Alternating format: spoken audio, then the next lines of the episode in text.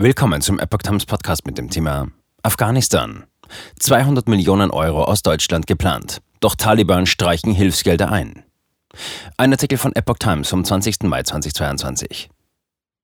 Auf der UN-Geberkonferenz gab Außenministerin Annalena Baerbock bekannt, dass Deutschland zusätzliche 200 Millionen Euro an humanitärer Hilfe für Afghanistan zur Verfügung stellen wird. Doch nun kommt heraus, offenbar bereichern sich die Taliban an den Hilfsgeldern. Die afghanische Bevölkerung durchlebe eine humanitäre Krise, die zu den schwersten der Welt zählt, sagte Bundesaußenministerin Baerbock und will weitere Hilfsgelder zur Verfügung stellen, berichtet die Tagesschau. Deshalb muss die internationale Gemeinschaft ihre humanitäre Unterstützung für Afghanistan verstärken. Bislang haben die Vereinten Nationen hunderte Millionen Euro in Form von Bargeldpaketen nach Afghanistan geschickt, um der dortigen Bevölkerung zu helfen. Bestimmt sind die Hilfsgüter für soziale Zwecke, Frauen und Kinder sowie für die Gehälter der Büros internationaler Institutionen, einschließlich der Gehälter der Mitarbeiter der Vereinten Nationen. Insgesamt sind bisher mehr als 800 Millionen US-Dollar in das Land geflossen, erklärte kürzlich ein Taliban-Vertreter in afghanischen Medien. Recherchen von Business Insider ergaben, dass ein großer Teil dieses Geldes undurchsichtig für verschiedene Zwecke verwendet werde und sogar bei den Taliban lande, die ihre Kämpfer mit dem Bargeld versorgten. Gleichzeitig steuert das Land auf eine wirtschaftliche Katastrophe zu, berichten mehrere hochrangige Mitarbeiter afghanischer Banken. So erklärt ein hochrangiger Mitarbeiter der afghanischen Zentralbank, dass es keine Informationen darüber gebe, wann das Geld die Afghanistan International Bank AIB verlässt und wie es verbraucht wird. Es sei schlicht nicht klar, wo und für welche Zwecke es in Afghanistan ausgegeben wird. Die Armut breitet sich von Tag zu Tag aus, berichtet der Mitarbeiter unter Verwendung eines Pseudonyms, und dieses Geld hat nicht dazu beigetragen, das Leben des einfachen afghanischen Volkes zu verbessern.